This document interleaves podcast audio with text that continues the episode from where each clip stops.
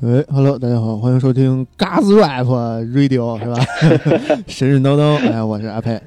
哎，大家好，我是猫火。 哎，嘎子 rap，我操，听着特别爽。这今儿小新并没有来啊。 啊，对他他他去站台了，嗯对对对，嗯，对，所以咱们今天依然是印度神话啊。对这个应该是，这这这会不会是印度神话最后一期了呀？不是，就是印嗯印度印度史诗那个，对，应该是最后一期，哎，如果不出意外的话。 但是不那会出什么意外啊？我操！但是大家也知道我这个挖坑的能力。是是是，对，嗯，大家已经对领略过了，对，嗯，所以说不出意外的话，应该是最后一期是。是是，就看就看那个孟虎老师这个铁锹挥的好不好了。对，所以说我们这期主要讲的是那个印度史诗的一个集大成者，那哦就是摩诃婆罗多，那也是也是印度最伟大的一个史诗。那最伟大的然嘛，后，对，应该是为为什么要放在后面？当然要压轴出场。嗯，而且而且它包含了很多其他的东西，就需要我们需要前几期的一些我解释过或讲过的一些东西来辅助大家了解这部这个故事。嗯这这是这个故事有多大的历史影响呢？就是就是在在在印度，包括在南亚那些国家里面，就是在印度是印度人是不把这个称为史诗的，直接把它称为历史哦，啊。当然，它不可能真正发生的历史嗯，但是但是就是这这部小这部，我们我们还把它称作史诗吧，《摩诃婆罗多》这部史诗，它所描述的很多的东西，对于以后的社会产生了很大的影响，包括记录当时，当时一些呃，比包括一些社会制度啊、一些军事啊的一些方面，嗯，有很大的就反正我记载的时间够远，你们家也没法查证，所以我就说它是历史 了。对对对，国家。就是那个摩摩摩诃婆罗多有多有多长呢？就是我我们上一期节目讲那个罗摩衍那的时候，我当时说罗摩衍那是两万四千颂，嗯，就是一颂是呃，应该是三十个音音节一一颂应该是。哦然后那个摩诃婆罗多有七万四千颂，哦，就是然后三倍还的有长散度，对对，还加一些散文句，加起来有一百八十万个单词，我操，是是世界第三长的史诗。是世就界是第一它场的史诗是什么？第一长史诗是藏文的那个史诗《格萨尔王传》哦嘛，哦然后第二长是吉尔吉斯族的史诗《马纳斯》。嗯。啊，当然，当然不知道以后会不会有机会讲 到哦，。是是是这些都是小小小小族群的。哎，对，嗯然后那个如果如果要持续念诵那个摩诃婆罗多的，还有两个星期才能念完。 我操！ 啊，就是一一分钟不带停的 对，啊！嗯，就是博那个摩诃婆罗多是这样的，就是他的故事的这个，它并不是一个直接成书的故事，嗯不像那个呃我们所一般所看到的一些，比如说那个荷马史诗，嗯比如说过更更那个具体点儿，比如说圣经，嗯嗯，这些东西都是相对来说在一个比较集中的时间之内统一整理成的一个一个东西。嗯但是，但是摩诃婆罗多的成书时间经历了非常长的时间，嗯，距今大约距今在公元前两两百年左右的时候，就已经有了那一些就是关于摩诃婆罗多故事的一些宋词，嗯然后呃，大约到了就是经历了五百多年，嗯五百三十三年差不多嗯，然后然后这时候才出现了就是十万句以上的那个，就是我我说的句不是颂，嗯大家大家注意，就十万句以上的那个就是史诗的一一部分，然后一直到公元四世纪，公元四世纪以后，然后才出现了完整的十八，就是十八万句，就是那个呃七万四千颂的一个史诗，嗯嗯，摩诃婆罗多并不像我之前讲到的那个罗摩衍那，它记录了非常多。罗摩衍那是一个罗摩，只是罗摩本人的故事，嗯，但是但是摩诃婆罗多记录了一个王朝的兴衰，啊它里面出现了巨巨多的古代的氏族、部落、国家的一些兴亡的过程，然后包括各个方面生活、战斗，然后就是行就是行政啊各个方面的故事，然后给物印度那些无数的那些迎神赛会啊，什么节日史诗演唱啊，还包括歌舞舞蹈提供了一些就是参考呃灵灵感和参考，啊，啊就是也有无数衍生作品。这是对一个康熙大典。如果其实非要说的话，其实跟中国神话有一些相似性，嗯就是只不过它把它都记录了起来。中国神话缺少一个完整的一个总结性的记录。嗯，就这样说的话，有点有点像那个佛教大藏经，但是但是又有不同。总总之，它一个非常非常非常特殊的一个事实，呃，反正就就是不是好之归之所类。以，呃，对对对对对，嗯，这样我们就不闲话不多说嗯。然后对对我我就因为因为这个故事非常长，所以说我想尽量节省时间来对，讲。今天这可能是一膀胱 局。哎，对对 对，嗯那个呃，我我我不希望给大家造成太大的负担啊。嗯，就是所所以说我会尽，就是故事梗概我会用尽量用更加通顺的语言来解释。嗯，但是但是我想让大家了解这个故事的原貌，嗯，就是印度的史诗，我在之前已经无数的提到过，就是就是它是一个非常繁琐的一个阅读性很差的一个史诗，就是一个体系。啊，对，之前也提到，就是它会原不断的讲之前的故事对，这就就是是猫火老师为了准备这期节目，半年之前就开始看这个《摩诃波罗多》 啊，对对对对对，嗯我用了半年时间来看这个东西。 嗯然后画了很多的人物关系图，就是就是那个印度史诗，我我之前说摩诃婆罗多是集大成者，它不仅是印度史诗的叙事方式，嗯印度史诗的故事，它的一些呃文化价值的集大成者，也是它这种蛋疼叙事呃集大成者。 蛋疼叙事就是还行。就就就就就是我给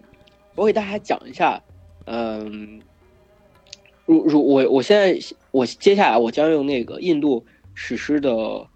它的原来的一些叙事方式，嗯它本身史诗的叙事方式来给大家讲这个故事如何开始。嗯就是我我就是当然当然这是一个在史实当中是一个非常小的故事，它只占了呃大约有那么一两章的内容。嗯嗯，但是你要知道，那个呃，整个的《摩诃婆罗多》有十七篇，每一篇都有包含着无数个章节。十七篇，对然后然分这个后七万多那个什么送，对嗯对，然后我我现在给大家讲其中一个非常小的故事，让大家了解一下。之后我再给大家讲整个故事的梗概。嗯这个故事是叫缘起篇，嗯缘起篇其中的一个故事就是讲摩诃婆罗多这个故事是如何流传下来的，并且这个故事是如何开始的。嗯，首先提到的是那个一个叫镇群王的一个一个就是国王，在一个叫巨卢之野的地方举行蛇祭。嗯嗯，他的目的是为了消灭这个世界上所有的蛇或者说龙。印度的神话当中，蛇和龙这个东西是分不开的，啊这也这也导致了它它并不是中国神话当中的龙，嗯当然，当然，这个事情我在佛教的那个故事里面会会详细的说。嗯就是郑群王举行蛇祭是为了消灭这个世界上所有的蛇，但为什么消灭呢？是因为就是他的父亲叫季绝王或者叫还柱王，我们按照那个呃金克木和季羡林先生翻译的，把它翻译成季绝王。嗯就因为季绝王被蛇王多多煞耶多煞迦咬死了。嗯就是那为什么多煞迦要把要把季绝王咬死呢？是因为这样一个故事，季绝王的射就是剑术非常超群，然后他也喜欢到森林里去打猎。有一天他在打猎的过程当中，然后射中了一个一头鹿。按照他平常的射术来说，他这头鹿一定能射到那个鹿的主动脉，然后直接让鹿倒地就倒地而亡了。嗯但这头鹿并没有死，反而拖着剑跑到了森林里面。于是他觉得这是个非常不祥的征兆。嗯他就率领着人马去森林里去去找这个鹿，然后在森林里遇到了一位仙人，然后仙人之前我在故事也提到了，请大家找其之前的故事， 就是仙人在印度史神话中是个非常特殊的地位，嗯在这不多说。这位仙人他正在修行一种瑜伽，就是这种瑜伽是不能张口说话的，然后就是闭口闭口修行，修行闭口禅，然后 那个季绝王呢，然后就问这位仙人说说路去哪儿了？这仙人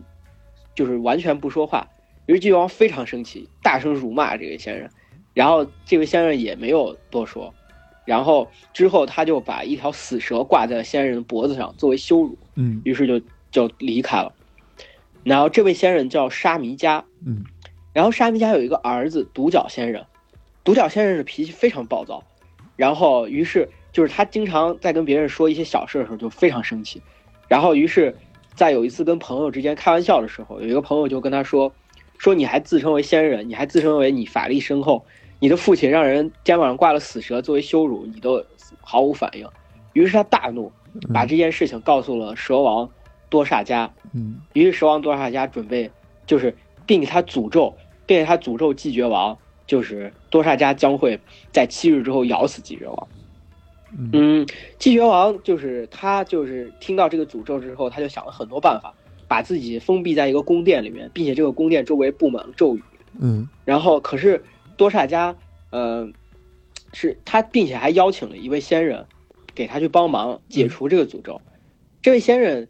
他这位仙人的修行的禅道是那个，就是就是该怎么说，就是为了取财，就是为了为了为了赚钱嗯。他所修行的禅就是为了赚钱。啊于是那个蛇王就用就给他了很多财宝，把他给打发回去了。啊，然后给之贿后赂蛇王就啊哎，对对对，之后蛇王就变成了一个虫子，钻进了那个呃一个就是给给那个国王献的那个果蔬当中，嗯一个苹果里面。啊然后当时到了第二天，快到凌晨的时候，就是第这一天已经快过去，第七日已经快过去了。嗯当时他们在举行在宫殿里举行宴会嗯，然后季绝王拿起一个苹果，就说看到苹果上有个小虫，就说你看到现在这个蛇王还拿我毫无办法。如果他对着小虫说，你看你要如果要是蛇王的话，你出来咬死我呀。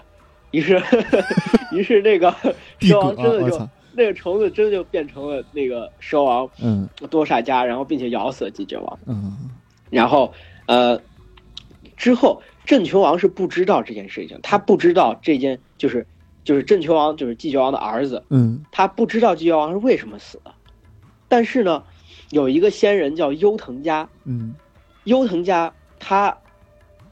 跟那个蛇王多萨迦关系非常差，啊以前蛇王得罪过他，啊于是他跟郑球王建议，然后呃跟郑球王建议举行射击。那么优藤家为什么会跟蛇王关系不好呢？嗯这这这个故事涉及到一个就是叫《蛇记前篇》的故事，啊讲的优藤家他师傅，就是他的祖先叫铁牙仙人，嗯铁牙仙人收了一个徒弟叫燕氏仙人，嗯，燕氏仙人又收了个徒弟叫韦陀仙人， 这个故事套故事的套路就来了，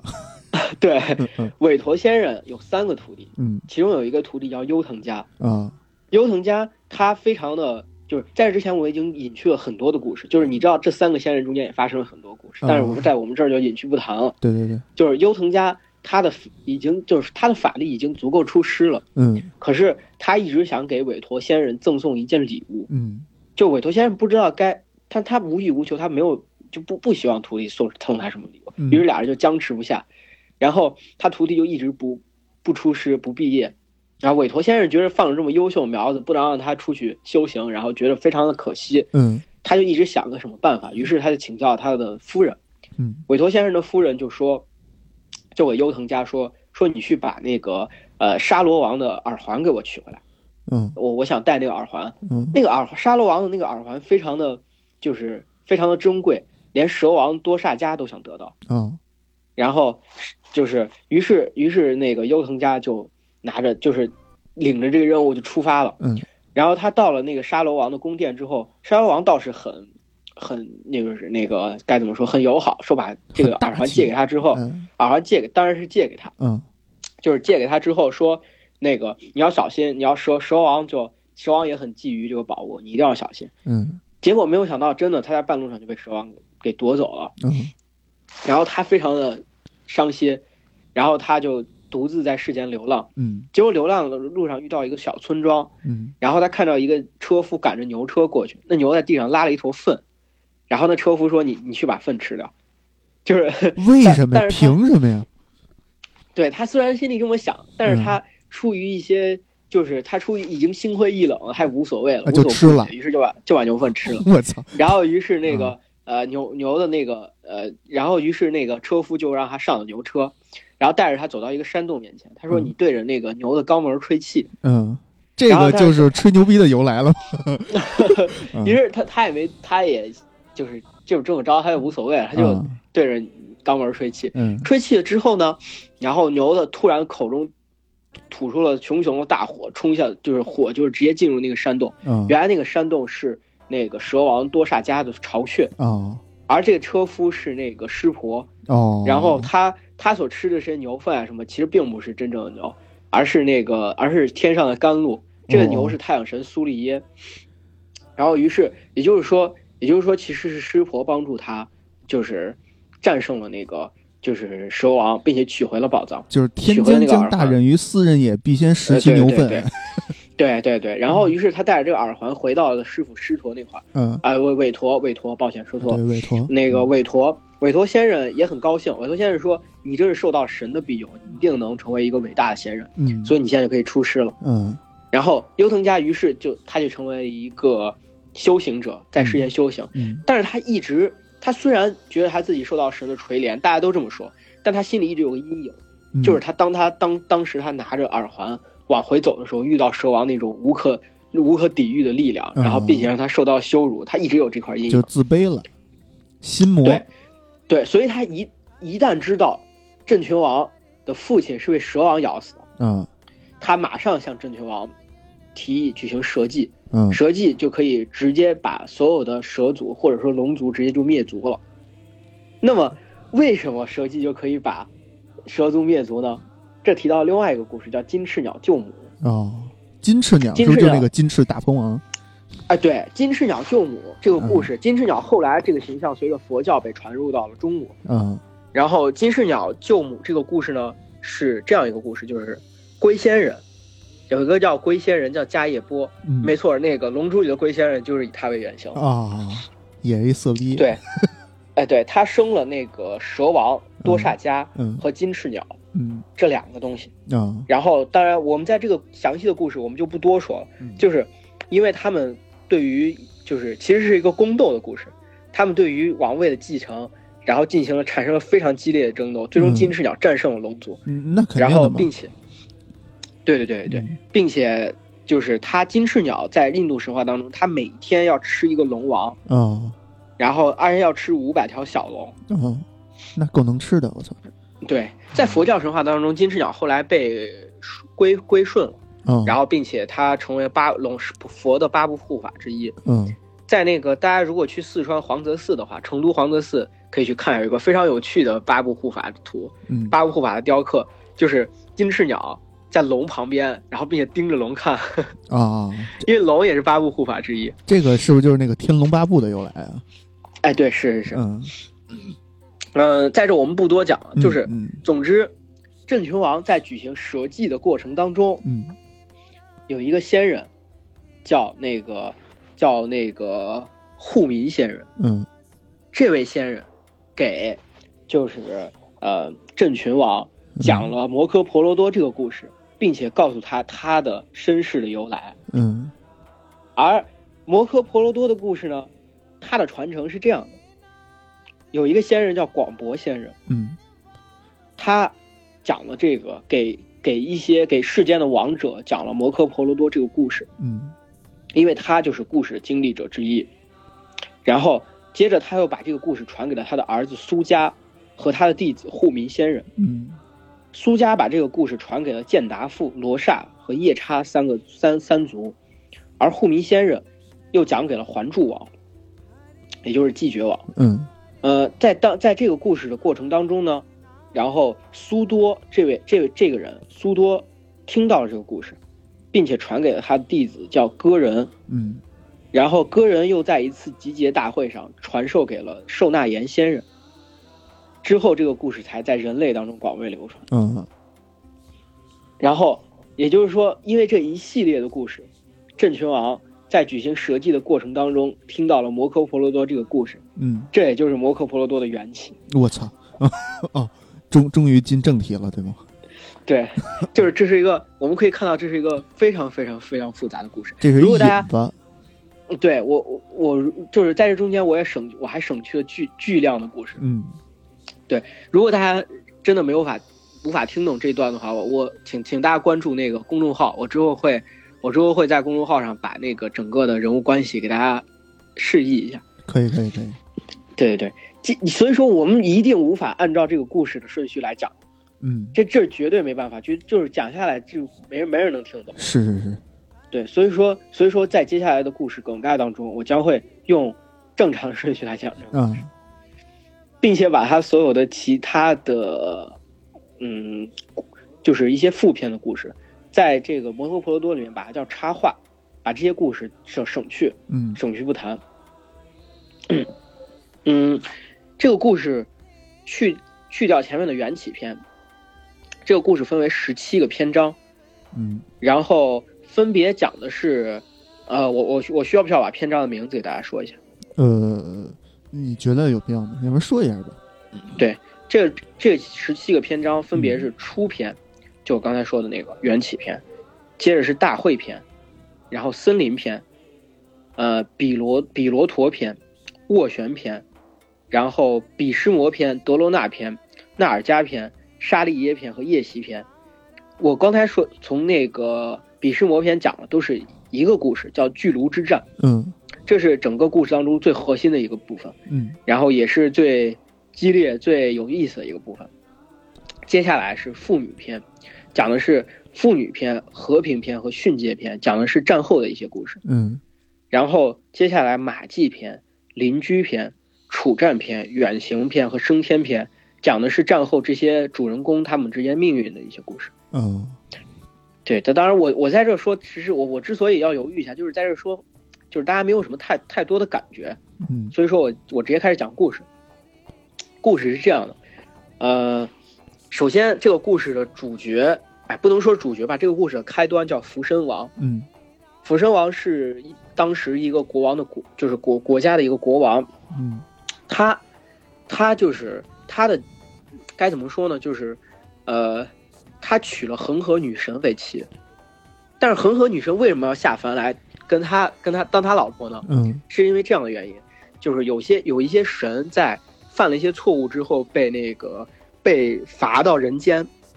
嗯他们必须成为就是进行一个人的轮回。哦恒河女神为了帮助这些神，她亲自下嫁给福神王，嗯就一旦她，也就是说她生出的孩子将会承担这个就是神的转世的这个命运。嗯她直接把生出的孩子就扔进恒河里，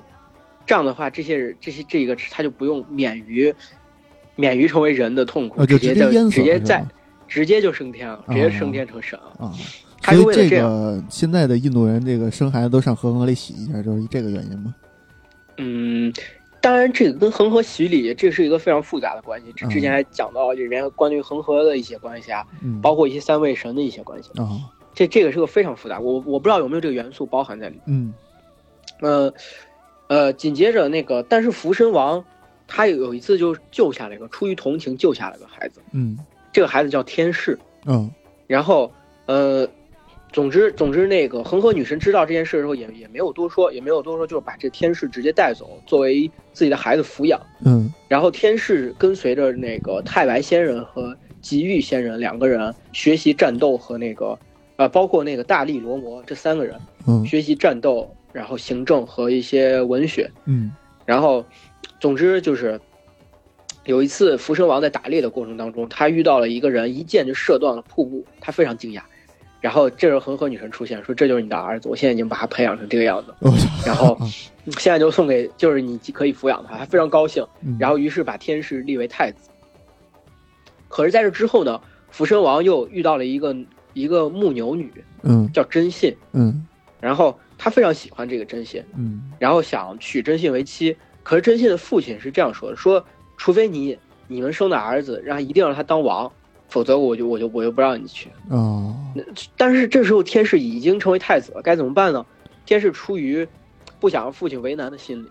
然后于是他就那个呃自己发誓说：我绝这一世不不娶妻不生子。嗯然后啊、勇士驻守长城啊，不对，不是不是这个台词，那个总之，他一发下这个誓言之后，诸天都被惊动。嗯然后他们他们那个，尤其是那个因陀罗，因陀罗下凡告诉天使嗯说，因为因为不娶妻不生子，在印度是古代是非常严重的一个事儿，就是嗯甚至连自己的祖先都不能进入那个轮回。哦然后，于是他就赐名给天使赐名比湿奴，哦呃，比湿魔，哦比湿魔，抱歉歉，比不不是比湿奴，比湿魔，嗯就是这个意思，在印度语中是发下恐怖誓言之人。哦然后，于是他就改名叫比湿魔。嗯然后，真信和福身王生的两个儿子叫花差和齐武，这两个孩子嗯，这两个儿子。然后齐武就是花差，在一次战斗当中被钱达婆干掉了，嗯于是齐武就成为了这个国家的国王。嗯但是，但是齐武就是一直不能，一直没有合适的妻子的人选，嗯于是比视魔就尽，因为为了尽力辅佐他，他的父亲，嗯，毕竟这是他父亲的国家，是，于是他就帮助那个齐武来找找媳妇儿，然后其中找到了那个摩羯陀国王，摩羯陀王的那个三个女儿，嗯然后可是可是其中一个女儿已经跟别人订婚了，嗯于是于是他就出于那个道义上的原因，就放放这个就是就安巴公主嗯放安巴公主走了，嗯可是安巴公主已经被就是相当于被比湿魔叫走了，就是这个事情已经传开了。嗯他到自己订婚的那个国家，人家把他驱逐出城，觉得他自己那个就是侮辱了名声。嗯当他回到那个自己的国家的时候，嗯自己的国家也把驱逐出城，嗯然后觉得他侮辱了自己的名声，因为你拒你去那个订婚被人给拒了。嗯然后，于是他到临终想请求先人的庇佑，可是先人们也不同意他的要求，嗯因为先人们会担心，就是那个就是觊觎他美色的一些魔鬼会来侵扰他们。哦于是那个安娃女安娃公主非常的悲伤。安娃公主说：“这一切都是都是比什奴的比什魔的错比，什么？嗯比什魔的错。然后于如果他不把我叫走的话，这事一切都不会发生。嗯就希望上天能够帮我惩罚他。嗯我希望下辈子能转世成男二身，嗯，然后并且在战斗中杀死他。哦当然，果然在最后，他果然就变成了那个木柱王的儿子束发。嗯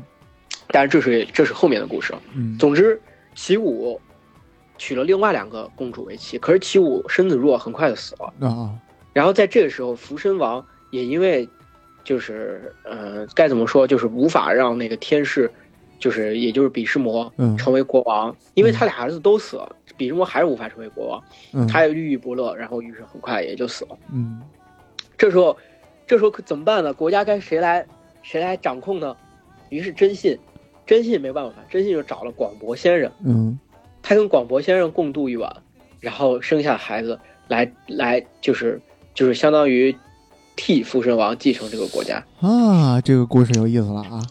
呃，我我呃我们我们其实，在印度神话里有很多这样的故事。嗯我我们在以后会我在后面会解释为什么会有这样的故事。嗯我我们有时候不不太能把那个就是现在觉得这什么戴绿帽啊之类的这些故事，嗯嗯但是实际上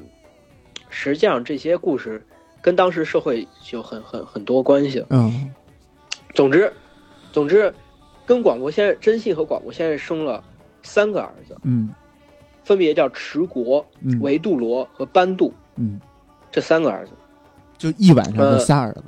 可以，哎、对，然后因为因为那个呃一一一晚上应该是两个儿子，我接下来解释这个故事。嗯首先真广国先生非常的丑，然后真信在跟广国先生共度一晚的时候，捂住了自己的眼睛，为了不想看到广国先生，嗯于是生下来的持国是瞎的。哦然后他他是持国和班杜是双胞胎，嗯他在生下池国之后，知道虾的时候大惊失色，于是班杜脸脸是铁青的颜色。哦然后 嗯这这时候这俩儿子都有一些先天的问题，嗯那该怎么办呢？他坚决无论如何也不想跟广播先生再共度一晚，于嗯是他找他自己的一个女仆嗯跟广播先生共度一晚，生下了维杜罗。嗯呃，首先就是这三个兄弟，当然三个兄弟关系还是不错的。然后首先池国眼睛是瞎的，嗯，并且维杜罗不是亲生的。嗯就是所以说，所以说只好用让班杜来继承国王，嗯继承王位。嗯然后班杜娶了贡帝和马德利为妻，嗯可是班杜曾经被仙人诅咒过，就是嗯，就是不能跟女人同房，啊一旦跟女人同房，他就会立刻死去。哦所以说他也没法继承王位，所以王位又只能回到了持国手手上。嗯持国娶了一个叫甘陀利的女子为妻，嗯持国，他持国和甘陀利生下两个儿子叫南迪和南翔。嗯然后，呃，但是那个，呃，我们把话题拉回到班杜身旁边，班杜没法当国王之后，他就领着他的两个妻子，然后嗯去那个林中生活。嗯然后那个这是，但是他的妻子其中一个妻子贡帝，贡帝他以前他是那个黑天的，就是他是黑天的侄女嗯啊、呃黑天是比湿奴的化身。哦哦于是他有一道，他跟那个一个仙人学了一道叫求，叫求子咒的一个咒语，嗯就是当他想要生孩子的时候，他可以向诸天祈祷，嗯然后这时候神会跟他就是相当于感应生子，有点像那个，就是就是比如说什么呃雷那个叫什么，就是最早中国神话当中在雷泽然后感应生下了那个什么，就是其他的一些神啊，或者说那个嗯我以为你在要说这把这种力感应生子，对对对，这很多嗯就是，于是共帝其实共帝在新婚之前他就偷偷用了这个咒语，嗯他生下了一个儿子叫加尔纳，嗯，这他这是知道真这正的私生子，我操，哎对，但是他知道之后，他跟太阳就是太阳神苏利耶嗯在托生，然后嗯生下了加尔纳。嗯但是他他大惊失色，因为当时还没没结婚，啊他就有孩子，于是他就把加尔纳给放到篮子里，然后顺着河就飘走了。嗯然后这时候那个在结婚之后，贡帝就又又忍不住，因为他一直没有小孩，嗯他就偷偷他又偷偷向炎魔托生，嗯然后生下了大儿子坚振，嗯，就是坚坚就是坚韧的坚，战斗的战，嗯坚振。然后这时候班杜看到之后，班杜觉得确实没有没有没有没有孩子，这也不是个事儿。嗯于是他就在他同意的情况下，贡帝把求子咒交给了马德利。嗯于是他们两个人，就是贡帝又生下两个儿子，叫步军，嗯他是伐尤的托身嗯和因陀罗的托身阿周那，嗯而马德利生下了双马童的托身，叫天种和挟天。嗯也就是说，班杜、持国这两个福身王的具有福身王血脉的人，一共生下了一二三四五六七八，哎，一二三四五六七八，就八个儿子。嗯嗯，但是故事并没有像，就是虽然班杜和持国本人比较那个该怎么说比较和谐，嗯可是他们的儿子并不并不如他们的父辈那么和谐。嗯，。班杜很快在一次没有忍住同房的时候就暴毙而亡我操，然后，于是那个呃马德利知道这个事之后，马德利就投火，就是跟着殉葬。嗯然后贡帝就领着他的五个儿子，嗯然后找到了那个持国。嗯当时持国已经已经很老了，于是他的那个就是儿子，虽然说他还是名义上的国王，可是他的儿子南迪，然后这个他的儿子南迪已经成为这个国家的摄政王了。嗯他就找到了持国，并且在这个国家当中生活。嗯然后，呃，但是南迪和南翔就很，这两个人就很嫉妒这些兄弟，因为他们都是神的托身，是力大无穷。是然后，比如说奸战继承了炎魔的公正，嗯然后那个步军继承了伐尤的力大无穷，嗯阿周那继承了因陀罗，他既相貌堂堂又非常英勇善战。嗯然后种天种和挟天，然后继承了双马童的，就是优雅和就是那种帅气。嗯，然后，但是南迪南翔他只是普通的人类，于嗯是他们就非常的嫉妒。然后，呃，有一次他们在那个举行，这就是初会篇。有一次他们在举行大会的时候，这就到第二个大会篇。举行大会的时候，那个南迪和阿周那进行角力，但是阿周那很轻易的就战胜了南迪。嗯正在南迪羞愧难当的时候，突然有一个人上前来要跟阿周那挑战，嗯于是，于是那个他他也那个就是他一开始阿周那并不并不赞同角力，于是他们就持着那个就是弓箭进行比斗，嗯然后可是可是那个人很快就击败了那个弓箭的射术比阿周那高得多，嗯然后这时候他那个啥他就说出了自己的名字，他叫加尔纳。这时候贡贡帝听到这个事情之后，我天，简直震惊的不行，简当时就已经快昏倒了，嗯因为他以为他这儿子早死了。哦其实加尔纳在被放到篮子里流到顺着河流下去之后，一个铁一个应该是牧羊人还是铁匠收收养吧。嗯然后，呃，那个加尔纳又又继续向阿周那提出挑战。之后南迪和南翔非常高兴，嗯觉着终于有人跟那个五兄弟能能该怎么说势均力敌的人出现了。嗯然后这时候阿周那步军阿周那和步军就说：“你说出你的名来，我们不跟无名之人挑战。”嗯然后这时候加尔纳脸上出现难堪的神色，因为他的父亲是一个，并不是贵族。嗯然后这时候，正在这时候，他的父亲正好来找他了。他的老父亲颤颤巍巍，穿着农民的衣服，嗯然后步军哈哈大笑，说是你这个你这个人，你原来是下贱的人的儿子，你去你去干你父亲的活吧，你还来这跟我们挑战，还来参加大会，嗯对他极尽羞辱。嗯于是纳尔加非常生气。这时候南迪知道这件事情，南迪正趁此机会封纳尔加封加尔纳为那个古家王，然后并且并且那个把他纳为自己的麾下。嗯呃，就是随着时间的推进，他们当然中间发生很多事儿，我就不多说了。是是是，随着时间的推进，然后他们的矛盾越来越激烈了。嗯就吃锅的儿子和班杜的儿子们，他的矛矛盾越来越激烈。然后那个，于是那个这五个五个兄弟就是奸战步军、阿周那、天肘和挟天这五个人。然后他为了避免矛盾继续激化，于是就搬走了，搬到了一个叫天地城的地方。呃，在他们的治理下，天地城变得，尤其是以奸战奸战为首，因为他是大儿子。嗯奸战作为国王，在他的治理之下，这个天地城变得非常的，就是好，然后人民的一切生活的非常的优渥，然后整个城市变得非常美丽，非常的美丽。有一次南迪过去做客，南迪就觉着简直已经非常的生气，因为他出现了个非常难堪的事情，他他看到水晶做成了广场，他以为那是池塘，他就小心翼翼的走过去，嗯然后发现大家都他大踏步从他身边走过，然后可是他遇到池塘的时候，他以为那是水晶，因为他大踏步走进去，然后直接掉进去了，我啊然后大家都纷纷哈哈大笑，嘲笑他，他觉得自己受到羞辱，嗯于是回到那个自己的国家之后，找到他的舅舅沙公尼，然后他舅舅沙公尼就是这个人非常的，这个人非常爱赌博，嗯然后他也善于出老千，嗯然后于是他就给南迪提议，说是奸战这个人，奸战这个人特别一切都好，他唯一一个缺点就是爱赌博，嗯，然后并且他的赌术非常差，这啊啊然后我们可以想个办法让他跟你对赌，然后以自己的国家以自己的人民，然后作为赌注，嗯然后并且把你他的一切都让你赢回来。于是南迪就非常高兴，南迪就把那个呃， 就把这兄弟五人叫到了那个就是叫到了会场上，嗯就把一第一第二次集结的时候把他叫到了会场上，嗯然后于是就跟那个说好跟奸战进行赌博，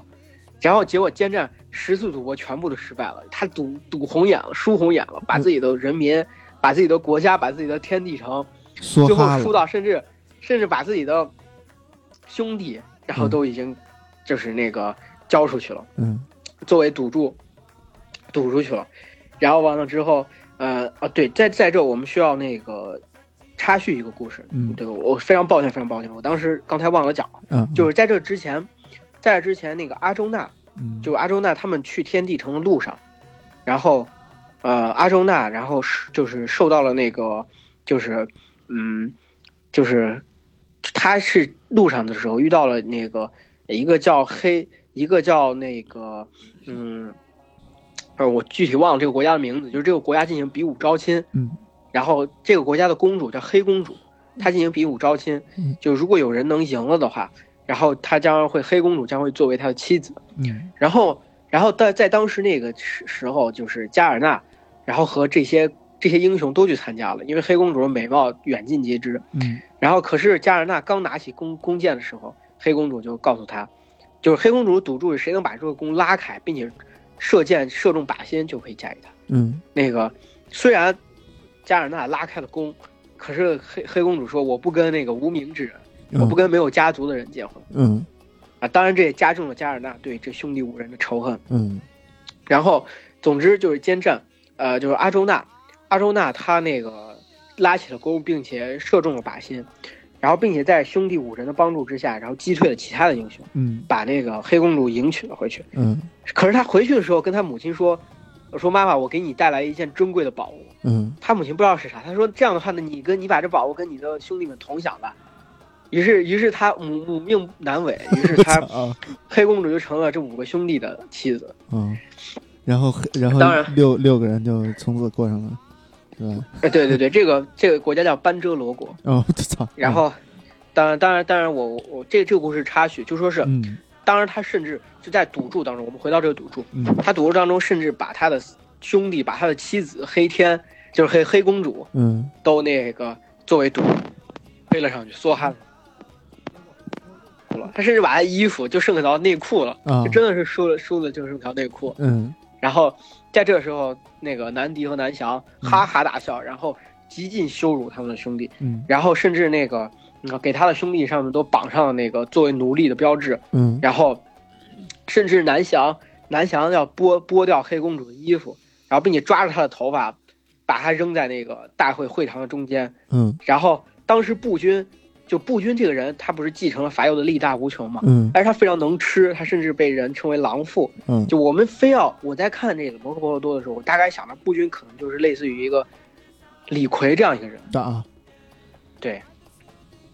然后他当时非常的气愤，他当时说：“你你们你们等着，我一定要把南翔的胸就胸膛剖开，喝他的鲜血，嗯然后用大锤砸砸断南迪的那个大腿。嗯然后你们等着，你我一定会承诺我的实现，嗯呃，一定会承诺我的这个，呃就实现我这个承诺。”嗯然后当他说出这句话的时候，在突然周边会堂周边出现了诸多不祥的征兆，嗯，然后大家觉得这件事情非常的不好，闹闹到这份上好像也不太玩就大了没法收场了，嗯对。然后于是那个持国王就出来了，霍西尼啊，持国王就把这一切的赌注都给取消了，嗯然后并且把那个黑公主啊什么她的兄弟还给了她，让他们回去了。嗯可是南迪就根本，南迪就特别的生气，南迪说：“我这搞搞了半天，你是来来消遣我啊？”嗯然后，于是他又又把那个跟他沙公尼对还没有走出走出多远的奸战，极尽羞辱，说你你靠着你的舅舅，然后你才能那个，就持国是他的舅舅嘛，你靠着你的舅舅，大大伯还是舅舅，我我这个还有点搞不清楚。反正总之就是你长辈靠着你的长辈，嗯对你才能把自己保全了。嗯奸战听到这份上说，来咱再赌一次，啊然后结果又再一次输掉自己所有的东西。嗯，这个奸战的意思，所以就是不服输。 总之就是他们输掉之后，然后又在持国的又一次和稀泥的情况下，嗯他们就是把自己的所有的天地城里面所有的财产、所有的人民、所有的军队都交给了南迪，嗯然后在此基础上，他们兄弟五人再加上黑天啊、嗯黑公主嗯一起到森林里去流浪，嗯然后必须流浪十二年，嗯，在第十三年的时候必须隐姓埋名在人群中生活，不能被人认出来。如果被人认出来的话，你们就要再加十二年的流浪。嗯于是，在那个这个过程当中，他这就是进行了开始了第三个篇章，叫森林篇。在森林，在森林篇的过程当中，他们战胜了很多的妖魔鬼怪，比如说嗯战胜了那个啊、当时摩羯陀的国王妖莲呀、嗯然后完了之后，那个战胜了那个就是沙鲁瓦王，然后并且并且那个就是就是呃，给自己搭搭建了一个能以足以容身的地方。嗯然后在这个过程当中，他们兄故兄弟中中间也发生了很多故事，比如说比如说阿忠纳，嗯阿忠纳在一次狩猎的过程当中遇到一个猎人。嗯，他发现力大无穷的自己竟然无法战胜那个猎人。原来后来那个猎人就领着他到了山巅，原来这个猎人就是师就是那个因陀罗他的父亲，然后于是因陀罗带着他到天就是天宫去修行，然后那个呃步军和黑公主一直认为他们自己受到了极大的羞辱，嗯决定用鲜血来来赔偿这次羞辱，然后并且黑公主的兄长猛光也也这么认为，于是他们就回到了那个黑公主的国家班遮罗国，嗯然后训练军自己的军队，然后那个但是奸战依然秉持着他的誓言，在森林里苦修，就是他们兄弟就发生了不同的故事。这个故事这就很快十二年就过去了，然后阿忠呢他们都也回来了。这时候他们遇到了那个就是湿婆，当然当然在这过程当中，我我哎遇到了比湿奴，在这过程当中的故事是如何遇到比湿奴的，我们就不详谈了。嗯比什奴给他们指了一条明路，就说是，呃，你们现在十二年过去了，你们要到人群中生活。这时候你们一，你之前在荒野里还好，如果遇到人的话，那个南迪肯定会想方设法为难你们，让人把你们认出来。嗯所以说，你们这样，你们到一个那个叫那个，嗯，应该是叫摩叉国水墨城这个国家，嗯他们的王是哪个比罗煞王。嗯去这个国家生活，这个国家可以保保护你们。对，然后，呃，于是他们就来了这个国家。当时那个奸战作为那个比罗刹国王的那个车夫，嗯然后步军作为他们的一个禁军将领，嗯然后阿周那作为厨子，然后天种和挟天作为他们的一些就是宫廷的一些老师，嗯然后黑公主作为国王的一个侍女。嗯呃王后的一个侍女。就是隐姓埋名在那生活。然后可是那个国王的另外一个禁军的将领看上了黑公主，嗯老骚扰她，于是步军就趁着一有一次机会没人注意的情况下，就把这位将领击杀了。嗯但是这位将领在当地是一个非常有名的武士，嗯这事儿就传开了。这武士武士不知道为什么就挂了，这事儿就传开了。嗯传开了之后呢，这事儿就传到了南迪的耳朵里面。南迪和他南响两兄弟就在心里想，说是那个干掉这个勇士的只有步军才能干掉。嗯于是他们就想了一个一出计，他就率领着摩羯陀，就那就是不是不是率领着自己的军队，以那个摩师陀、维杜罗和纳尔加为首，嗯，进攻摩擦国。然后在进攻的过程当中，摩擦国几乎被灭国了。就在最危急的关头，然后坚战率领着五个兄弟，然后出城作战，并且击退了国家，嗯击退了这个那个敌军。但实际上当时已经被认出来了，就是 南迪认出了他们。嗯然后呢，呃，当然这场战斗是刚好是十三年的最后一天。结果这场战斗结束之后，他们就给那个摩羯陀的，呃，就不是说抱歉说错了，嗯摩擦国嗯揭示了自己的身份，嗯然后摩擦国国王就非常高兴，并且把自己的那个公主妙贤就嫁给了那个阿周娜，许配给了阿周娜，嗯生下了，当然他们后来生下了阿朱娜的儿子叫基昂。嗯，然后，总之，呃，就是本来是一个大好结局，对吧？嗯可是南迪和南翔可没没可没说，就是这事儿可以。嗯他们认为自己已经认出了那个兄弟五人，嗯可是可是那个奸战拒不承认。嗯奸战说你们没认出，这是最后一天了。嗯，然后说或者说你们认出，你们当时也没说出来，那嗯你们认出了，谁知道你们有没有认出？是这就产生了巨大的分歧。嗯于是，于是他们兄弟两人就，呃兄就是兄弟几人就产生了非常大的分歧，嗯，然后甚至马上要达到那种开战的程度。嗯这里我们就要提到另外一个登场人物，叫黑天。嗯这个人是雅杜族的族长。这个人黑天，黑天是兄弟五人在森林当当中认识的一个非常好的朋友。嗯黑天和阿周娜的关系非常好。嗯然后，当然之前他没有什么故事，所以我们就没有提到他。嗯，然后在这个时候，黑天，呃，就是想要把他们俩的关系弥合，就是兄弟几人关系弥合，于是他就到了那个南迪的国南迪的国度进行斡旋，这就是斡旋篇。嗯嗯，首先那个，嗯，我在斡旋篇里面讲了很多关于社会制度、道德、啊、法律的关系，但是总之，总之他就是呃想要说服，就是那个说服这些他们停战嘛。嗯当时那个监战已经提出了自己的要求，说你只要给我我们五人兄弟五人五个村庄嗯就可以了。但是那个南迪出于嫉妒心理，说我连针尖儿的地方都不给你。嗯然后，然后甚至那个奸战其实通过各方打听已经知道了纳尔加，呃，就是就是纳尔加是他的那个就是兄弟，嗯，然后就是当年母亲马抛弃了嘛，于是他就找又找到了加尔纳，抱歉是加尔纳，我之前说错了嗯嗯，抱歉抱歉，这样的，因为出场人物太多了， 是是是，嗯就是加尔纳说说当年我的父我的母亲抛弃了我，嗯，但是我的车夫的父亲，牧羊或者牧羊人的父亲，然后那个呃抚养了我。嗯我我我，所以说我拒不承认，我并不承认我我我对我的母亲有有那个恩情，嗯然后所以说反而南迪和南翔两兄弟收留了我，给了我地位，给了我财富，所以我要报答他们。嗯奸战甚至许诺说，只要你回来的话，我就把王位让给你。嗯他也他也没有，他说如果你把王位让给我，我马上让给南迪。啊，啊，对，谈不拢，谈不拢之后就要开战，嗯于是他们就开始招兵买马。嗯，就开始划分战队，这些周围的这些王啊、族长开始站队，嗯于是就展开了摩诃婆罗多里面最激烈也是最大的一场战斗，叫巨鹿之战。嗯在巨鹿之野这个地方展开了一场空前的大战。嗯当时班杜军，也就是五兄弟的军队，嗯他们的军队有七位将领，分别是木柱王、比罗刹王。嗯比罗刹就是当时摩叉国的国王，他们帮帮他挽住了挽挽救了国家，他们肯定要来帮忙嘛。嗯然后猛光是黑公主的兄弟，嗯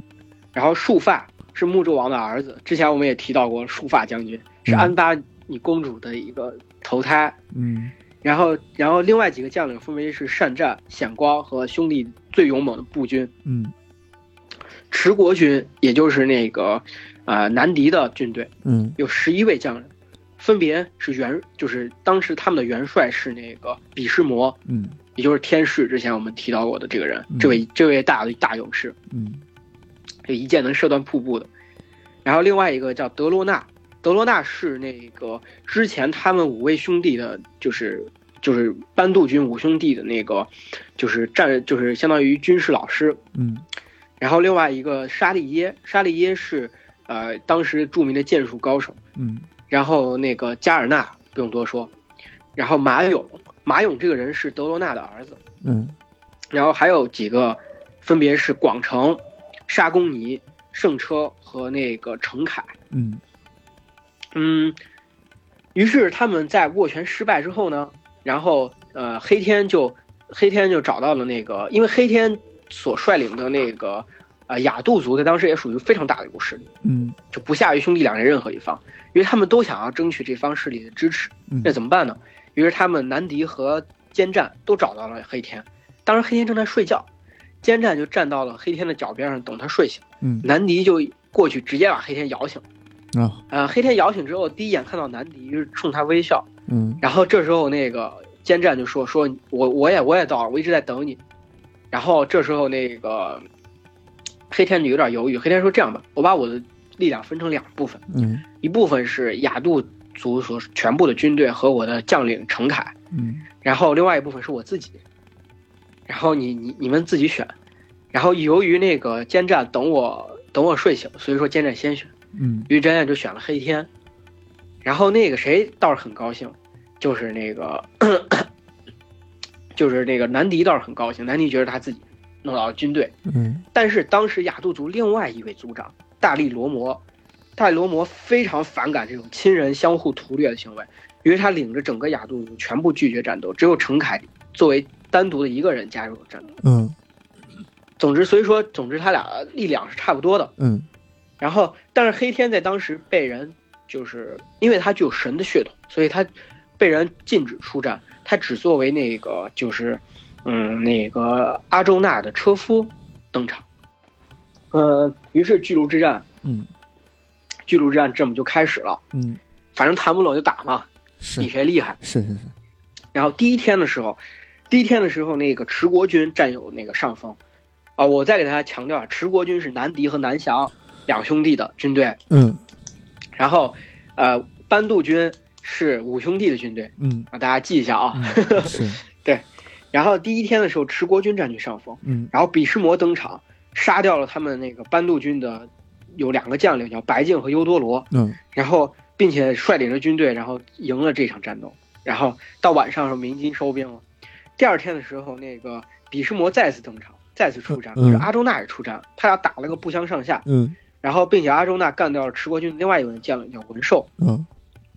第三天的时候，班杜军摆出大鹏阵型，嗯十国军摆出半月阵型，嗯然后杀的难解难分。然后那个， 可是，可是在这个难解难分的过程当中，南迪射出了一箭，射中了步军，嗯把步军给射伤了。嗯然后第四天的时候，阿周那和比什摩再次出战，啊，两个人杀了特就是非常杀了非常长的时间，嗯然后两个人在阵前交手了半天的时间。嗯然后那个步军，步军又反过来射伤了南敌，也就是在前四天的时候，基本上双方是势均力敌的。嗯然后到了那个，呃，第五天的时候，束发登场，嗯然后比什摩曾经发下过誓言，不对女人做出伤害。嗯，呃，虽然说当时的军队没有女人，可是束发是安巴公主的转身，对哎对，然后比什摩认为他不能伤害束发，嗯于是比什摩拒绝出战。嗯束发率领着军队，把那个束发将军率领着军队，然后就是把整个那个持国军又击败了。嗯击败了之后呢，然后那个 就是南迪，南迪就数落那个比什摩，认为他不出力，嗯认为他面对着他原来的侄子不好好打，嗯然后不认真，然后比什摩认为这样羞辱他，非常生气。嗯于是他在第呃就是第七天的时候，然后率领着军队奋勇作战。嗯，然后后，然后直接击溃了那个班杜军的阵型，并且直接干掉了班杜军的一位大将，就是那个，呃摩擦国的国王嗯比罗刹，嗯然后，呃，这时候一直到第八天的时候，比什摩还是坚持出现在战场上，然后并且率领着军队朝那个班杜军发起一波又一波的攻势。嗯班杜军几乎都已经挡不住了，五兄弟轮番出战，然后跟那个比什摩作战，然后完了之后，那个尤其阿忠那，阿忠那率领着他的车队，然后向比什摩发动了一波又一波的进攻，可是比什摩把他们车队的所有的成员，除了阿忠那以外，全部干掉。嗯然后大家觉得比什摩都无法战胜，这时候士气非常低下的时候，然后那个呃，有阿忠那在战场上大声质问比什奴，说说那个我们如何才能战胜你？比什奴出于一个对就是一个战士的荣耀，嗯可是他说我不伤害女人，所以说你们让束发出战，也许能打败我。嗯然后于是到了第十天的时候，到了第十天，在已经毫无办法的情况下，嗯然后那个束发就，呃，率领着就是军队出战了。嗯嗯，然后呢，呃，就是其实束发在这个时候，束发后面阿阿忠那是躲在束发身后的，然后在束发和那个比什比什魔进行一对一的决斗的时候，嗯然后完了之后，阿忠那突然率领着军队冲冲了出来。嗯然后并且躲在了束发身后。然后当时比什摩想要那个呃，就是想要攻击阿周那，可是束发马上用自己的身体去挡比什摩的刀，哎呦然后这比什摩没办法，只能收了刀。这时候阿周那射箭一箭是就是是就是射就是击碎了那个比什摩的盾牌，嗯然后并且那个。率领着车队，然后团团围住了比什摩。嗯比什摩每当比什摩想要反击的时候，束发都会用自己的身体去阻拦比什摩的哦哦锋刃，比什摩毫无办法，然后大家围着比什摩不停的射箭，嗯直到他身上插满了弓箭，然后这时候比什摩依然奋勇作战，嗯然后干掉了一有一半多的人之后，他就是这位这位宣誓一一世娶就是一生不娶妻不不娶生子妻嗯不生子的大英雄，然后为了这个国家献出了自己的整个一生的英雄，嗯然后就这样就是倒在了战场上，这个然后头偏西。嗯向着他自己的祖国的方向，然后倒在了战场上。哦我操听着特别的特特别的怎么说宏大的一对出一一出战争戏然后最后以然后悲剧当落时幕当时所有的战场上，所有的人都停停下来战斗，嗯然后然后当时所有的人都整就是为了为那个比什摩的奋勇作战受到了感触，嗯然后都就是向他致敬向他表达自己的敬意。嗯然后当时比什摩身上插满了弓箭，仍然把自己的矛杵在地上，然后站在这块儿，嗯然后拒不拒不倒下。嗯然后他当时还没有完全死去，他跟那个周围的人说：“说真的，勇士，一个高贵的刹帝利，应该挡在倒在自己的箭床上，这是一个最高的荣誉。嗯”然后这时候，那个阿周那明白了比什就是比什摩的想法，嗯他把三支箭倒着插在土地上，嗯然后比什摩当即躺在了那个三支箭锋利的剑锋上。哦然后这时候比什摩就说，就给阿周那他们几个兄弟，包括把给南迪和南翔说，嗯都已经打到了这种份儿上，你们还不还不收手吗？嗯然后，如如果你们能收手的话，我这条命也不算白费。嗯然后，可是大家当时没有人愿意收手，嗯于是比什摩在遗憾和那个长叹当中就结束了自己的生命。嗯这也是目前为止最重量级的一个人物所退场嗯之后，德罗纳嗯作为那个作为那个比什摩的继任者，成为持国军的元帅。嗯当时德罗纳认为，只有把奸战俘虏了，然后才能那个，就是才能，就是赢得这场战斗。嗯然后，于是他就派了敢死队，派了一队敢死队去诱诱使那个阿周那和步军他们嗯在第十二天的时候，然后并且并且派那个福寿王出击。福寿王有一头巨大的象王，非常有名，率领他的象军出击。嗯然后当时都已经几乎无法挡住了，但是那个阿周那及时干掉了敢死队嗯，并且那个击溃了福寿王的军队，并且直接击杀了福寿王，嗯然后结束了这场那个，嗯，就是应该说什么斩首战术。然后到了第十三天的时候，然后德罗纳就是率领着军队，然后直接又再次击穿了班杜军的阵营，嗯然后并且杀掉了那个就是杀掉了那个班杜军的诸多的将领，然后这时候那个，嗯、就是，嗯、就是这时候他还是他还是执行了那个斩首战术嘛，嗯然后就派着其他的一些将领，然后去引开了那个阿哲那和步军，嗯然后包括黑天呀、这些，相对来说战斗力比较强的将领。其实我们在看故事的时候发现，你发现奸战从来没出战过，啊他一直是作为一个王者的形象啊出现。呃，总之就是奸战的本人战斗力其实并不太强，就比较弱。对然后他这个这奸时候战的名奸字战主要是体现在赌博上，哎，对对对，奸战就已经挡不住了。嗯然后于是那个就是他挡不住也没办法，于是他就呃让那个谁，让那个就是 咳咳阿周那的儿子激昂等嗯出战。激昂作为他父亲大英雄的儿子，其实在很小的时候就被寄予厚望，嗯并且他也成长为一个坚韧的勇士。虽然他当时只有十四岁，嗯可是他已经在整个军队当中，他的勇武已经冠绝全军，无人能挡。嗯于是奸战就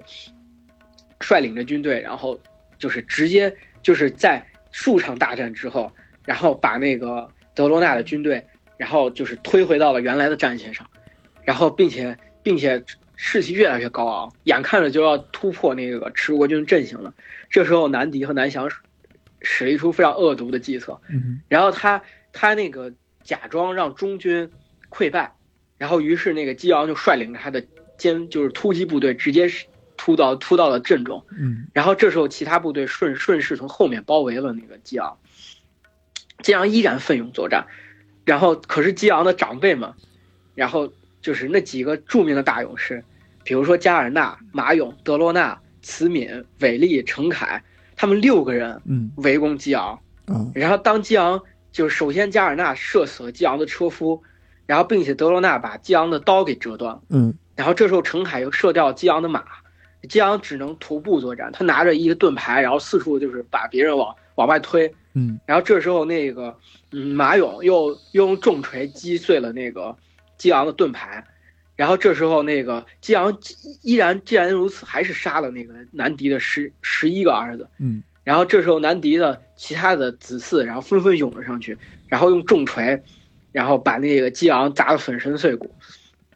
然后这时候激昂就战死了，战死在了军阵当中。嗯然后那个呃，阿周那把敢死队干掉之后回来，发现他的儿子已经战死了，他悲痛难当，然后当时就，当时就发誓跟那个就是就是那个持国军的这些人势不两立。嗯而且，但是持国军虽然击击就是杀死了激昂，可是他们丝毫不能感觉到高兴，因为这是一个非常卑劣的行为。是六个长辈围攻一个不到没有没有成年的一个小孩儿，对然后，嗯，这时候那个在晚上的时候，然后那个 阿周那吹响了自己的天兽号角，嗯黑天也吹响了自己的五声锣号，嗯然后复仇的那个号角之声，然后响彻整个战场。这时候阿周那其实就已经表明了自己的态度，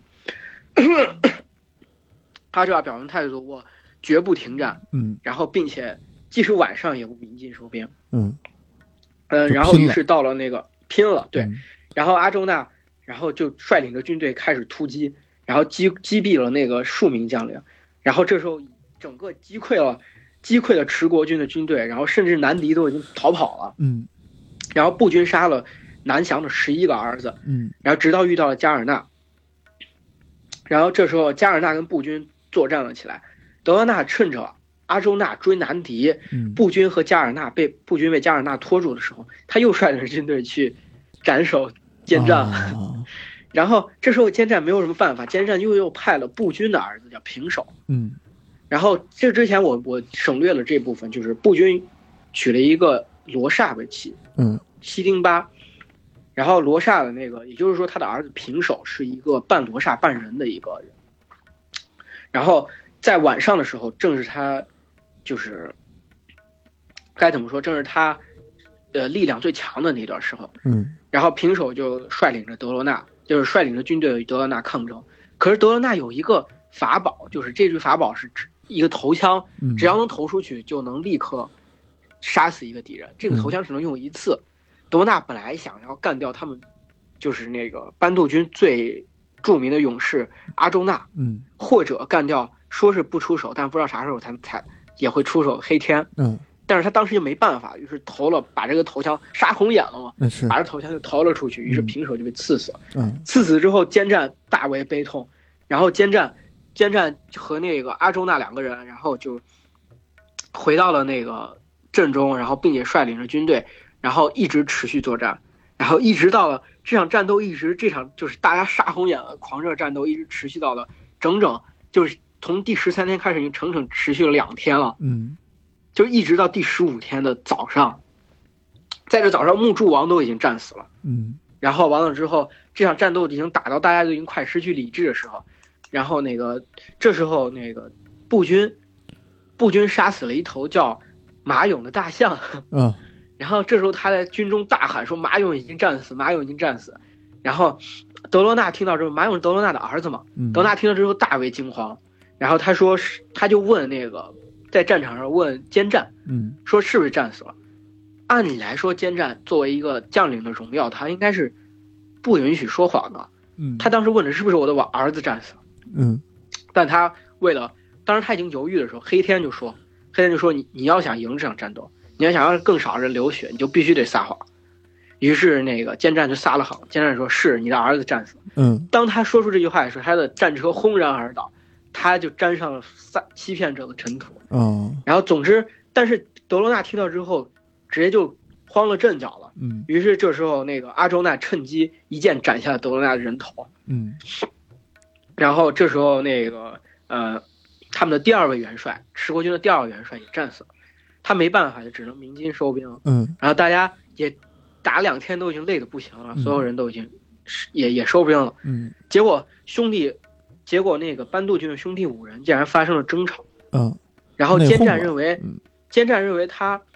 三番五次被人斩首，就是因为阿周那不好好打，啊就是你就是因为你的问题，我才三番两五次被人追的满满战场乱跑。是，开始然甩后锅完了了之后，呃，对对对，可是为了胜利，他们还是勉强嗯进行下一场战斗。嗯然后于是那个就是在民军收兵后不久，步军就是因为步军他儿子被战死，他整个人都已经陷入狂怒当中了。嗯然后步军率领着军队又一次强行冲击那个就是南敌和南翔的那个阵阵营，嗯然后并且在混战当中杀死了南翔，嗯然后他把南翔的胸膛用剑剖开，然后狂饮南翔的鲜血，说：“你看，我当初实实现了我在大会上的承诺，嗯我把他的鲜胸口剖开，并且狂饮怒就是就是就是笑谈可饮匈奴血。”哦哦对他，他当时在大会上不是他侮辱那个黑公主的时候，当时就这么承诺的。嗯然后，然后那个阿周那和加尔纳尔加再次激战，但是那个纳尔加，他就是他一直想要向着我兄弟复仇，嗯他认为自己是他的母亲羞辱了自己，没有给他自己应有的成地位，嗯而把自己的地位给了那五个兄弟，嗯反而是南翔和南迪两人给了他自己的财富、地位啊这些他想要的任何所有的东西。嗯然后这五个兄弟没有不仅不归顺南迪的统统治，因为从法理上法理上来说，应该是南迪确实是国王，嗯不仅不归顺着南迪的统治，而且还搞出这一系列事情来。他一直对此非常的生气。然后，于是他跟阿周那是又是五兄弟里面最强悍的战士。嗯于是他认为战胜了阿周那就能实现自己的人生的夙愿。于是他他跟阿周那在混战的战场当中，两个人捉对厮杀，展开激战。嗯然后可是在这之前发生了一件事，就是纳尔加认为阿周那那么强，是因为有黑天作为他的车夫，嗯他也想要一个勇士作为他的车夫。嗯于是南迪就让沙利耶当他的车夫。可是沙利耶作为一个将领，他认为这件事情羞辱了他，嗯他一直不好好驾车。嗯他跟那个纳尔加说：“我可以帮你驾车，可是我无论如何，我在战场上，我无论咋样羞辱你，你都不能说话。”嗯结果在作战的时候，沙利一直在羞辱那个纳尔加，搞得纳尔加心心浮气躁，并且沙利耶自己驾驾就是驾驶战车的技术也有一些问题，然后在激战的最激烈的当中，沙利耶的战车出问题，嗯他他把战车没有驾驶好，卡在了一个就是有石头进到的车轴里面卡住了。嗯这时候沙纳尔加在那个整个拔除石头的过程当中，阿朱那就杀到他的面前。嗯纳尔加说：“作为一个有气节的武士，你不应该在我出车出毛病的时候干掉我，你可以堂堂正正的击败我。嗯可是黑天说，你别忘了你在当时羞辱他们、羞辱黑公主的时候是一副怎样的嘴脸，嗯你，现在在说这种堂堂正正。是是是，然后当时阿什纳听到想起这个事儿，愤怒难当，于是就是冲上去跟阿周娜直接踏上了阿周娜的那辆坏掉的战车，俩人在战车上进行作战。然后阿周娜由于他自己的战车最终付出了生命的代价，然后呃不是那个那那纳尔加嗯纳尔加最终最终他的那个他想要那个就是提起盾的时候，然后盾被那个就是阿周娜的啊、呃直接给打飞了。嗯然后当他想要拿起剑的时候，然后剑又被黑天驾驶着车，然后就是这驾驶的战车从他身边疾驰而过，把他的那个 咳咳剑给击落了。然后这时候那个阿周娜就用他的宝剑，然后刺穿了那个纳尔加的胸膛，嗯然后纳尔加的血染红了整个那个天空，就是因为纳尔加是战太阳神苏利耶的儿子，然后在当时整个天上瞬间就变成了夕阳，血色一般的夕阳。啊，然后纳尔加的，然后阿周那直接一剑砍掉了纳尔加的头，然后纳尔加也随着那个随着纳尔加的头坠落到地上，然后整个战场也遁入了黑暗。嗯然后，呃，当然，当然，那个随着纳尔加的战死，整个十国军的阵营就崩溃了，嗯因为纳尔加一直自诩，不仅是自诩，也是公认的十国军战斗力最强的勇士。然后，十国军一面在一面倒的厮杀当中，沙利耶和沙公尼也战死。至此，十国军的十一位将领已经死的差不多了，嗯，所以说基本上已经宣告十国军的失败了。嗯然后，这时候南迪就逃跑了。嗯然后那个这些班杜军的这几个兄弟发现南迪逃跑之后，就率领着马车一直追他，追到一个河边上之后呢，然后那个呃奸战就用大锤直接把那个南迪的大腿砸成了肉酱，然后那个步军哈哈大笑说，终于又实现了我当时的承诺。嗯然后南迪南迪说：“你们这些人，呃，尤其是指责真战，说你赌输了，不肯承认自己的失败，然后你那个撒谎，然后就是让德罗纳让你的老师身亡。嗯德罗纳是他们的战术老师嘛，让你们老师身亡。然后完了之后，你们你们那个啥不不不，就是恭敬的对待自己的长辈，然后你们让兄弟泥强互相厮杀，血流成河。”然后你们别看你们披着正义的外壳，其实你们才是真正的凶恶之徒。嗯说完这句话之后就死了。嗯然后当时马勇，马勇不是他，就是他父亲是被假消息杀死的嘛，他非常非常生气，他觉得自己受了极大的羞辱，嗯于是他用自己的自己的整个人生和他下半生他的身体作为那个作为献祭，嗯献祭给了湿婆神，拿到了一把宝剑，然后在就是第十七日战斗结束的当晚，嗯，然后用这把宝剑杀死了束发、猛光、班杜，就是班杜军的所有的剩下的将领和和军队，嗯然后并且他自己也在疾病缠身和诅咒当中度过了自己的下半生。嗯至此，战斗结束之后，所有的生还者只有班杜五兄弟、黑天、黑天的那个，就是呃黑天的兄弟程凯王，然后还有那个，呃没了，就是还有马勇，嗯就这么多人啊，嗯，就是整个战场上生还下来只有他们这么这么呃，就只有这么几个人了。对，嗯就是这场巨龙之战，没有任何人是站在一个完全正义的嗯角度上，没有任何人是没有犯任何错，不像其他的史诗，嗯总有人是占据绝对正义的一方，没有人，他们都有自己的立场、自己的观点，嗯然后自己的问题、自己的有就是正确的地方。嗯，但是这场战斗绝对是一场悲剧之战，是并且在之后也发生了很多。这这场战斗，也就是我之前提到的那个《比湿魔篇》嗯德罗曼篇、嗯加尔纳篇，你看，刚好这是他们三个作为将领。嗯然后沙利耶篇、夜袭篇，就是这些这几个篇章。之后妇女和平和教教界这三篇我们就不提到了，因为里面提到了很多政治、宗教和哲学伦理的东西。嗯紧接着我们要提到马季，这事情过去了很久，嗯就是这些五兄弟并没有将国家治理的那么的好。嗯嗯，雅杜族也因为作为战胜方，因为雅杜族就是兄弟两人的持国军和班杜军嗯损失都特别大，但雅杜族直接没有参与战斗，所以他们的实力百分之百的保留下来了。嗯他们作为已经作为这片土地上最强大的种族，嗯然后他们就非常的骄傲，经常搞一些事儿。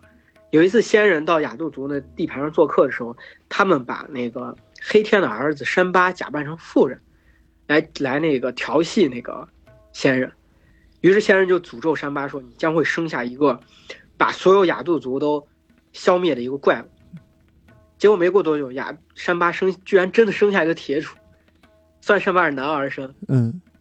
大家大为惊慌，他们把这铁杵磨为粉末之后抛到海里。嗯可是万万没想到，这个粉末随着海流又被冲回陆地上，嗯，并且在沙滩上生生长了很多， 生长了很多植物。嗯有一次，雅杜族在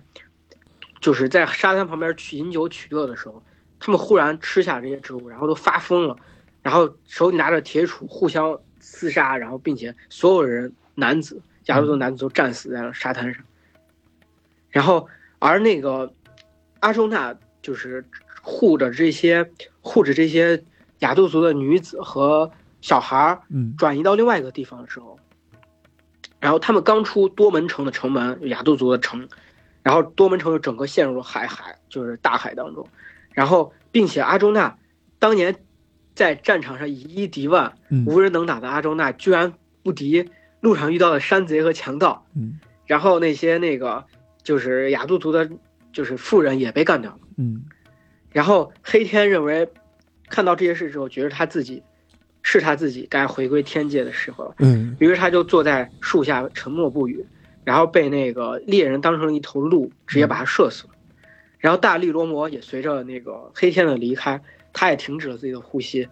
然后他的化身那个白龙，然后也离开了，就是从他的身体离开，回到了天界。嗯然后兄弟五人看到这件事之后心灰意冷，他们兄弟五人跟那个黑公主一起登上了喜马拉雅山。嗯然后在登山的过程中，呃，兄弟五人逐渐因为高寒和缺氧而都都反正一个都个都没在路上，在一路上一个一个都死去了，只有坚战一个人嗯登上了山巅。嗯当他看到山巅天堂向他打开的时候，他发现就是巨巨卢族，也就是持国军，持国军的那些人，嗯他们都已经登上了天堂，嗯而班杜班杜族的这些人还在地狱当中。嗯这就是整个故事的最后结局。嗯，对，嗯非常的非常的绕啊，对，我们当然这，我在这中间省略了非常非常非常非常多的故事。是是是，有人讲就比如说，讲俩礼比拜，如说摩诃波，啊，对，摩诃婆罗多有个非常有意思的东西叫插画，就是他在很多东西的时候会给你插叙很多东西，嗯在在很多故事中间会插叙。嗯嗯、比如说我们在之前提到那个缘起篇的时候，就已经你们能够体会到这个对对感对觉了。对，讲着讲着讲到祖宗去了，其中有一个非常非常非常重要的插插画，嗯叫《伯家梵歌》。嗯是在斡旋篇结束之后，他们要开战的时候，班杜族和那个就巨卢族要开战的时候，当时阿周那认为自己面对自己的兄弟，他不忍心，嗯于是黑天就给他讲了一个故事，关于凡和关于凡我合一、关于天、关于禅修的故事。嗯这个故事是整个印度，就是随着吠陀篇三位一体神系发展下来的一个完整的关于梵的一个，就是该怎么说，宗教一个哲学思辨。嗯这也是整个为什么摩诃婆罗多被称能称之为伟大的一个一个篇章。嗯嗯，就是这个篇章是，嗯，因为非常的重要，所以说我们无法在这这个这次录音里面提及，啊是，并且我不知道这个录音就是给大家讲能不能很好的描述这个一个东西。嗯，如果我们到时候可以，咱可以商量一下，如果到时候可以的话，咱们可以再篇再开一个那个该怎么说番外篇， 那个或者嗯然后老师开始挖坑了啊，或者或者我可以给大家到时候看看能不能写一个东西发在那个就是公众号上，请大家关注公众号，嗯请大家关注公众号。嗯对，对，所以嗯，这呃这期节目是不是也是差不多了？对对，我嗯我我其实想要再稍微提及一个东西，就是嗯，说关于那个摩诃婆罗多的一些东西，我们可以看到很多，他的故事里面有很多古代社会的现象，嗯比如说兄弟五个人同一个妻子，是比如说氏族嗯氏族血脉里面一些东西，关于比如说母系氏族社会，嗯，就是这些这些国王很快都挂了，甚至他们的母亲在在故事当中扮演着重要的角色。也就是说，这个故事发生的时候，母系氏族社会还没有完全消亡。啊这个故事你能明显的看到，是一个正在从氏族嗯向奴隶制国家转变该怎么说转变过的一个渡嗯过程。按照塞维斯的那个就美国人类学家塞维斯的理论来说，应该是从部落到酋邦一个过渡的一个过程。嗯我们可以看到，呃，以南迪为首的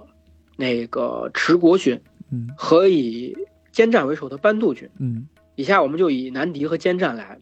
简单称呼，嗯就是南迪明显的是一个更先进的国家。嗯比如说，举个很简单的例子，比如说，他作为是一个父系氏族社会，嗯他是儿子，就是父亲死了，儿子继承国家。嗯比如说，他坚持的是一夫一妻制度。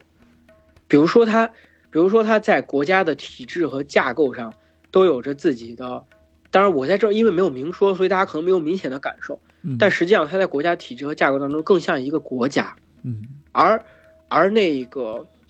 就是坚战，他们更像一个氏族，更像一个部落联合，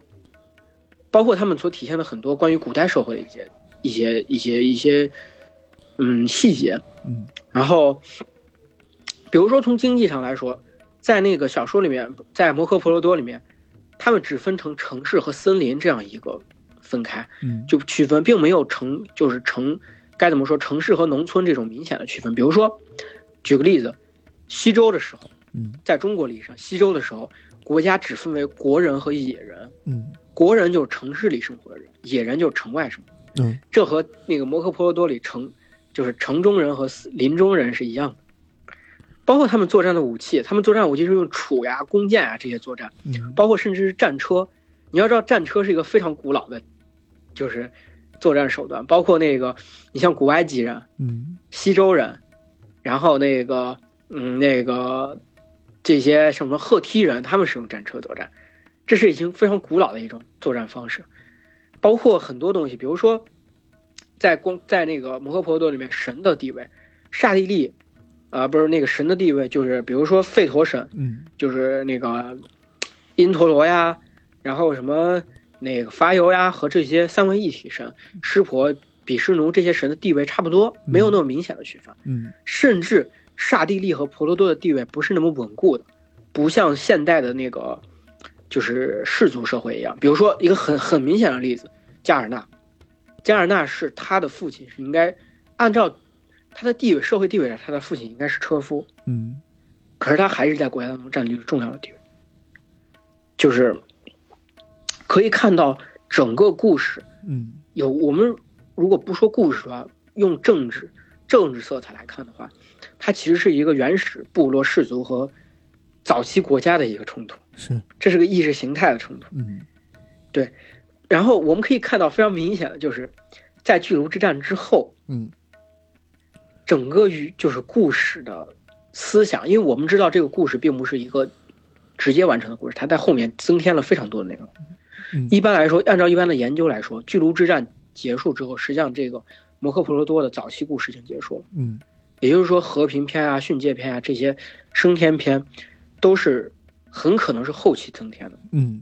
也就是说，我们在后期可以看来，越来越倾向班杜族，就是越来越倾向南迪他们，就是就是你看他们既说那些兄弟五人， 啊不是不是班杜族，说错了，持国军，嗯就是兄弟五人他们的统治也不是那么好呀，包括黑天他们的出现了很多问题啊，嗯然后兄弟发现兄弟就是那个奸战上升升上天堂之后，发现他的他的兄弟竟然是下了地狱，嗯就是就这些，我们可以看到有非常明显的倾向性，就是就是那些兄弟五人越来越反派，是他而整个舆论就是整个小说的观点越来越倾向于，就是南迪他们所代表的国家、所代表的阶级社会、阶级统治所他们的意识形态。嗯这是这个小说，这这是摩诃婆罗多这个史诗，或者说小说，或者说我们可以用任何其他东西来称呼它。我觉得认为一个非常有趣的一点，嗯也就是它为什么有知识价值，为什么为什么为什么季羡林先生他常年吃研究这个东西，嗯，就是这是他有有意思的一个点。对对，对当，然，因为因为时间原因，我们不能，我一会儿很多想说，我们不能在我们不能对它进行更多的分析，是就以后如果有机会的话再说吧啊，对再对说，再再说。哎哎哎对对对，关于这个博伽梵歌的故事，嗯，关于印度的梵，呃，印度的哲学思辨，也许我们在聊到佛教的时候会说，因为佛教继承了非常多印度的东西，嗯就是印度教的东西。嗯，也许我们会在佛教和印度教中间哪个过渡有，也许会有一期节目啊，对也许看我看看我们的安排，我们再看情商况量。吧，嗯，对，看情况。 对对对对 对，所以今今儿天那个嗯啊，对对对，我我我其实想说个事儿。嗯对对，关于节目的事儿，就说是之前好多人就说是发现节目更新有点慢，嗯哎，当然跟节目安排有关系，对而且跟我那个来日本之后这边稍微有点忙，主要是节目当安然排他有关系，这些都是借口，这些都是借口。节目安排可以 换，我嗯忙了可以抽时间，对，但是为什么会这么慢呢？有一个嗯最重要的原因，是因为如如如果大家其实我更新节目的速度是，是我对于这段神话的熟悉程度，嗯如果如果是如果听过早期节目的话， 稍微早点关注关注 TOS 的那个听众的话，可能会知道，当时更那个凯尔特神话的时候，一周一更，一周一更，一周一更，对特别对快对。对，但是但是那个印度神话确实不是很了解，嗯，所以说所以需要阅读准备大的量时的东西间，需也比较要长，大量的阅读和准备。对，然后这些阅读的东西越多，可能相对来说周期会拖的会更长一没些事。，我相信咱们听众也没有人会怪咱们的，对吧？啊，对对，然后 狂自己安慰自己是吧？对，所以所以所以说今天为了就是回应大家的要求，所以我今天更了一期巨长的，对不对？ 对对对，非常长，大概一个半小时了，对，然后那个可能可能我给大家打一预防针，就可能在中国神话的中间，嗯中国神话虽然我们不是像印度神话那种几乎属于一知半解的情况，但是、但是中国神话需要大量的总结。对中国神话不像印度神话，它有经典，它经典非常的杂，嗯甚至我们那些什么什么历史书里面，包括《史记》里面都有神话。对，中国神话对都所以中国神话都是经典，对，所以说可能会稍微慢一点，但是但是但是大家别担心，佛教会很快。佛教正我老本行，你是大家知道我来日本，我现在学的这个专业就是佛其教实就方面是，对，其实就是日日本这边叫佛教艺术艺术史，佛教艺术史，就是总之这个会我会相对来说比较熟一些。当然，佛教的故事比起印度的这些乱七八糟的神来说，更加的繁复和庞杂。嗯然后我依然会尽量以大家能明白的方式来讲。我是不，我不希望给大家太多负担。其实有好多人说在听节目的时候会做笔记啊啥，我我我非常，哎，我觉得非常感谢，非常嗯非常感动。可是可是我希望大家。我的节目希望大家尽量不作弊，就是很轻松的就能对嗯了解整个故事的更改。并不可能，对， 对嗯对对对，这是一个美好的期许。对对嗯哦所以呢，今天节目就这样，然后对，哎谢谢大家支持。对对对，最后再做一个广告，然后那个想跟我们互动的啊，大家可以加我们的 QQ 群四三幺二二三七六幺。啊，然后还有对微信群，微信群进入的方法就是加小新老师的微信个人个人微信号，对对，嗯你还可以跟小云老师搞基，对对 ，L A N G 一九八九 X，然后他会邀请你进群，然后大家啊，也对，可以还有我我对，嗯还有微信公众号。对对对，大家也可以关注我们的微博和微信公众号啊，就是“套丝秘密结社”，然后搜索就就就就能找到我们，或者微信直接搜索“套丝 FM” 全拼，也能找到我们。